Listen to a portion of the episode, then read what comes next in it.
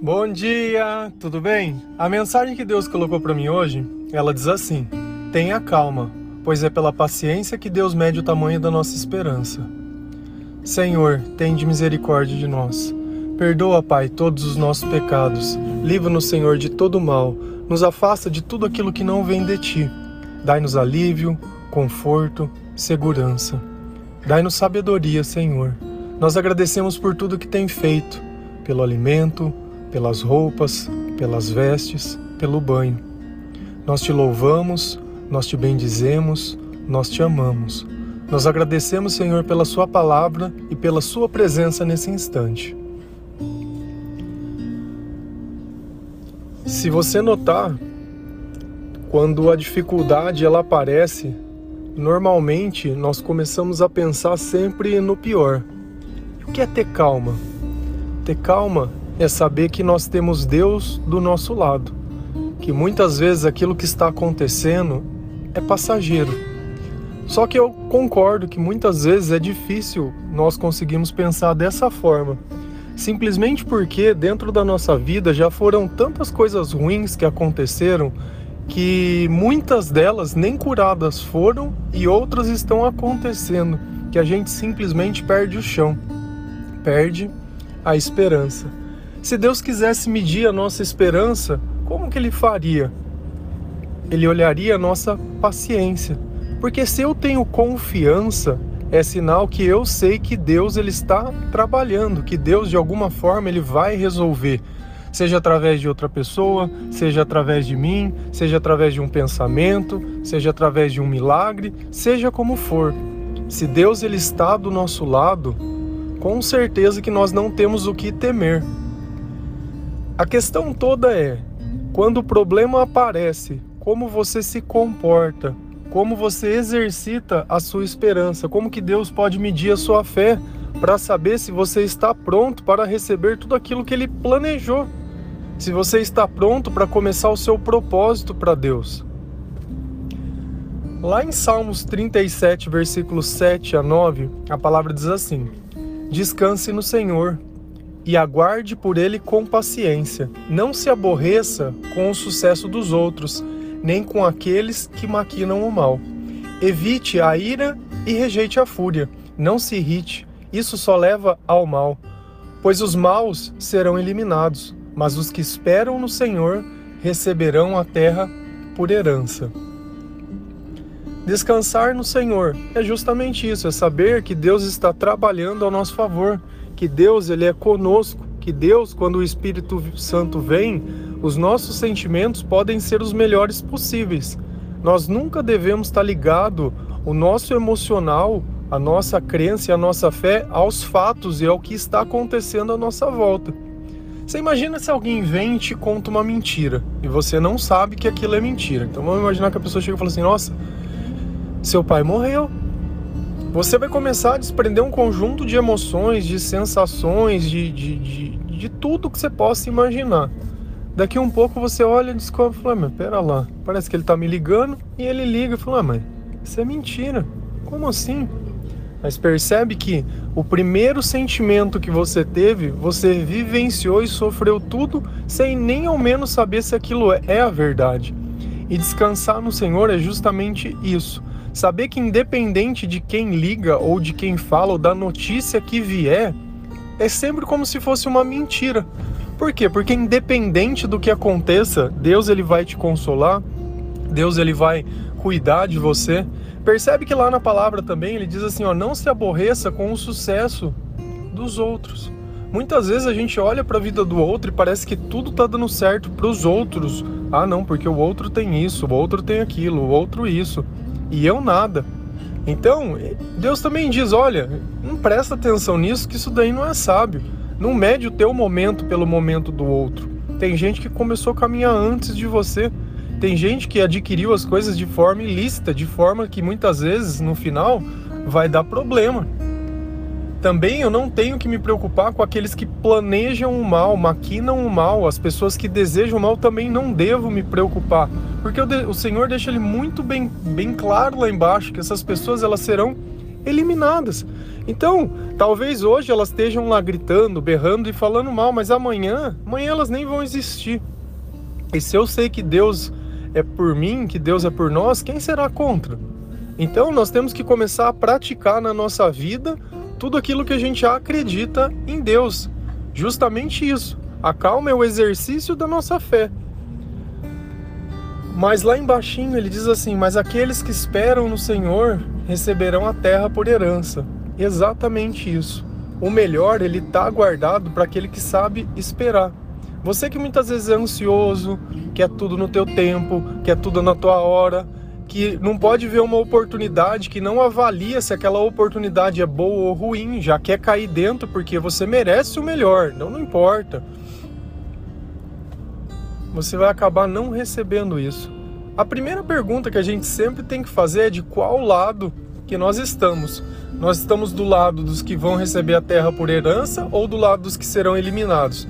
Porque se eu falo mal dos outros, se eu faço mal para as pessoas, se eu faço as coisas da forma errada e faço tudo, no fim eu quero a benção de Deus, não vai ter benção para mim. Só vai ter benção para quem viveu o amor, para quem colocar Deus acima de todas as outras coisas. Não é porque você sabe o nome de Jesus que Deus vai te salvar. Nós precisamos fazer a vontade de Deus, nós precisamos colocar Deus em primeiro lugar na nossa vida. Falar de Deus sem experimentar Deus, percebe que ele também fala sobre a ira. Isso não é um comportamento que a gente deve ter, de querer subir em cima dos outros, muitas vezes querer em tudo sair ter um lado e uma opinião, já querer condenar. Cara, nós temos, de verdade, eu acho que esse é o comportamento que mais atrapalha dentro da nossa vida. E depois de tudo isso que a gente conversou, muitas vezes eu acabo reagindo sempre de forma ruim, eu sempre me desespero, sempre exagero na forma que eu penso nas coisas, não coloco uma medida. Eu sei que algo não me faz bem, mas eu não faço nada para tirar aquilo, sabe, para evitar aquilo da minha vida. No fim, o que, que acaba acontecendo em nós? Acaba acontecendo um sentimento de tristeza. Primeiro, porque eu olho a vida dos outros e não vejo aquela, aquela prosperidade ou de repente acontecendo na minha vida o que eu gostaria e eu pressuponho que na vida dos outros tudo esteja mil maravilhas, não tem nenhum defeito, só na minha que tem defeito. Esse sentimento produz o que? Produz tristeza. A tristeza, o que, é mais ela produz? Ela acaba nos perturbando. Então, a partir do momento que eu tô triste, a minha alma ela fica perturbada. O meu comportamento vai ser pessimista. Você quer notar quando uma alma está perturbada? Veja como você mesmo fala de si mesmo. Você fala com zelo, com amor ou fala desdenhando? Como se não tivesse valor, como se não fosse nada, como se nada na tua vida não desse certo, como se nada na tua vida prestasse, com o teu corpo isso, que é teu emprego aquilo, porque a tua família, que só mal, só mal. É complicado. Uma alma perturbada, ela não tem bem dentro dela. E aí a gente vai lá em Salmos 42, versículo 11, a palavra diz assim: Por que você está tão triste assim, ó minha alma? Por que está assim tão perturbada dentro de mim? Põe a sua esperança em Deus, pois ainda o louvarei. Ele é o meu Salvador e o meu Deus. O remédio contra a tristeza é a esperança, é a confiança, é a calma. Nós só percebemos o quanto Deus está agindo na nossa vida quando algo acontece e nós não questionamos. Eu não venho mais perguntar, pedir uma explicação, eu não venho mais atrás querendo saber porquê, já não venho querer fazer um julgo de mereço ou não mereço, de é ou não é, porque eu acho que deveria, não, porque o outro recebeu isso e eu não recebi. Sempre comparativo querendo exigir algo. Então, toda vez que eu pego o fato e quero que o fato seja diferente por um mérito que eu inventei, cara, no fim isso vai produzir tristeza. Porque você vai ficar se questionando, vai começar a se sentir a pior pessoa do mundo, vai achar que você não merece nada, vai achar que os outros estão te prejudicando, você vai ser uma vítima da tua própria vida. Agora, vamos começar a dar um pouco mais de valor? Quantos livramentos Deus já te deu? Quantas vezes sem você merecer você já não recebeu? Quantas? Será que Deus ele te ama? Porque se ele ainda está insistindo em você, é porque ainda em você existe alguma coisa que Deus vê que você muitas vezes não vê. Talvez o que esteja impedindo você de encontrar Deus é justamente o seu comportamento. E a forma que você se comporta diz muito sobre o que você acredita. Nós somos um conjunto daquilo que repetidamente nós fazemos. E tudo que nós colocamos em Deus, a tendência que ele tem é de aumentar e prosperar. Tava adicionando a música na playlist que a gente tem lá do Spotify de louvores e eu me dei conta que já tem, se eu não me engano, 313 músicas. Poxa, todo dia eu coloco uma música nova lá. Todo dia. 313. Cara, dá pra você ter noção que, que são 313 músicas? É sinal que é um comportamento e um hábito que eu tenho repetidamente na minha vida. Todos os dias eu leio a Bíblia. Já está com mais de mil, acho que 1470 dias consecutivos. Se você notar, as postagens está quase dando um ano também de áudio gravado. Se a gente notar as músicas, também. Olha para você ver que quando a gente cria um hábito bom na nossa vida, ele vai se repetindo. E para Deus, tudo ele faz prosperar. Tudo que a gente coloca nas mãos de Deus, todo comportamento e todo hábito, ele tem essa mesma tendência de crescer. De crescer. E percebe que isso para mim não é um fardo, não é um peso, é tão natural, faz tão parte da minha vida e tão parte de mim que talvez se eu não fizesse eu ia sentir falta. E quantas vezes a gente não coloca aquilo que é diário na nossa vida como se fosse um fardo? Poxa, eu tenho que limpar a casa, eu tenho que arrumar minha roupa, eu queria estar tá fazendo outras coisas. Ah, que coisa, ah, não mexendo no meu Instagram. Ah, queria ver Globoplay.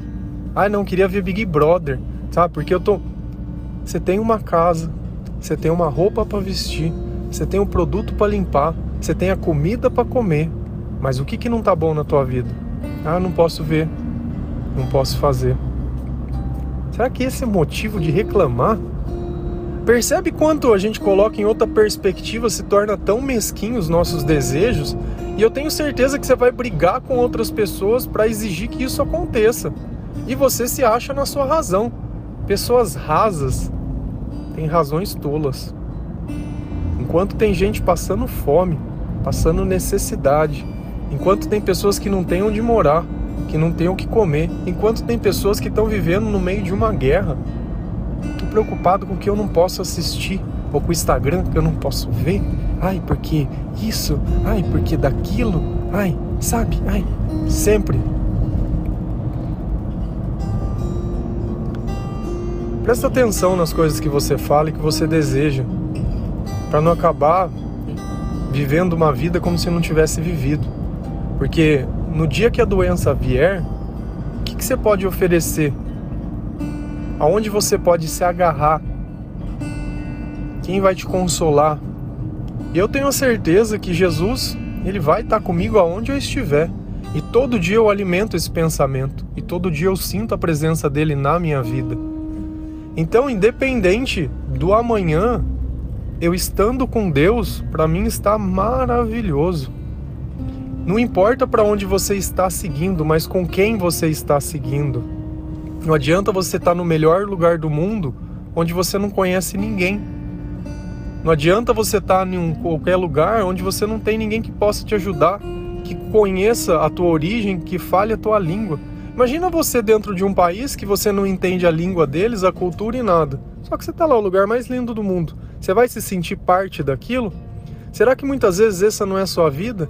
Você está no meio de um monte de pessoas, mas nenhuma tem o mesmo valor que você, nenhuma acredita nas mesmas coisas que você, valoriza as mesmas coisas que você. Eu já me senti muito assim, muito. Literalmente senti a falta de alguém que pudesse me entender. Porque a linguagem do mundo não é a linguagem de Deus. O mundo ele jaz no maligno. O mundo não está perdido de amor, o mundo está perdido de maldade. E o amor ele tem esfriado o amor de muitos. Os pregadores que a gente tem hoje em dia, eles também estão todos, na grande parte, estão comprometidos. Às vezes você acha que você está assistindo um vídeo, está ouvindo um áudio, por você não conhecer a palavra, acha que o cara está pregando tudo certo, que ele está usando o nome de Jesus. Assim como as músicas. Tem música que a gente acha que é gospel porque tem uma palavra fala só Jesus. Você escuta a música inteira, não fala mais nada. Ah, não, mas tem o nome de Jesus, é de Deus.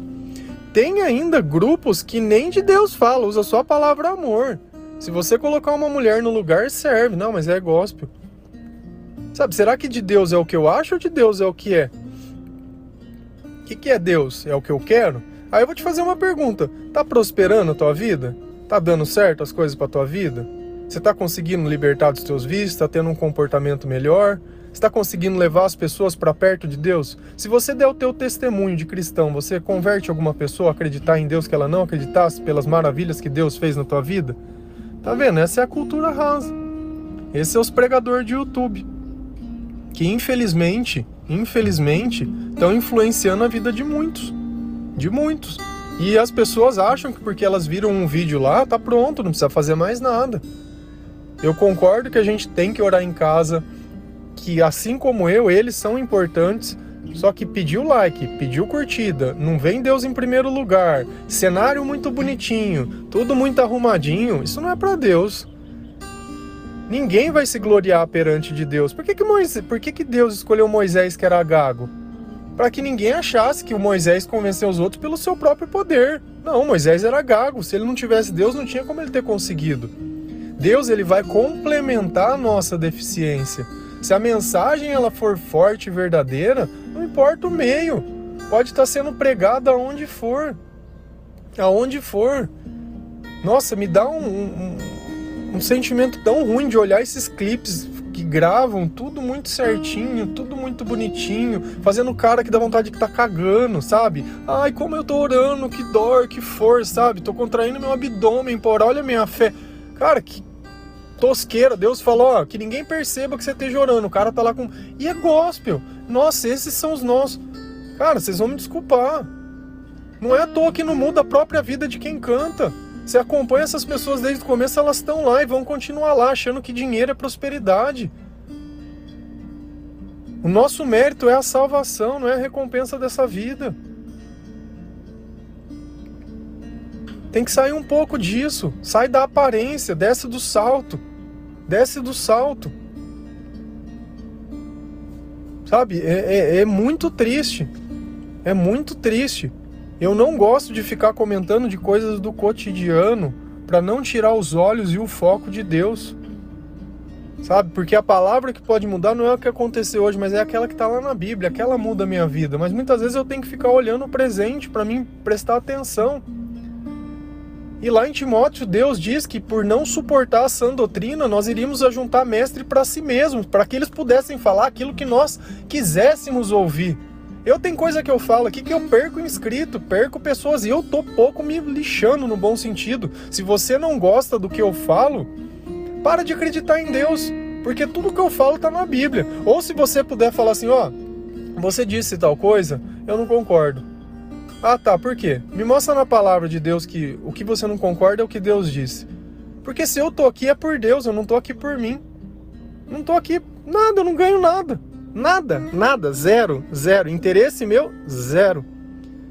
Mas quando eu percebo que eu posso fazer bem para alguém, porque o amor que Deus me deu é muito maior que eu, o discernimento que Deus me deu, a sabedoria que Deus me deu e eu tenho a obediência para que o Espírito Santo possa usar a minha vida e eu começo a olhar que durante tanto tempo, tantos dias, tantos momentos, no meio da pandemia, sem pandemia, independente do que está acontecendo, está sempre lá, está sempre firme.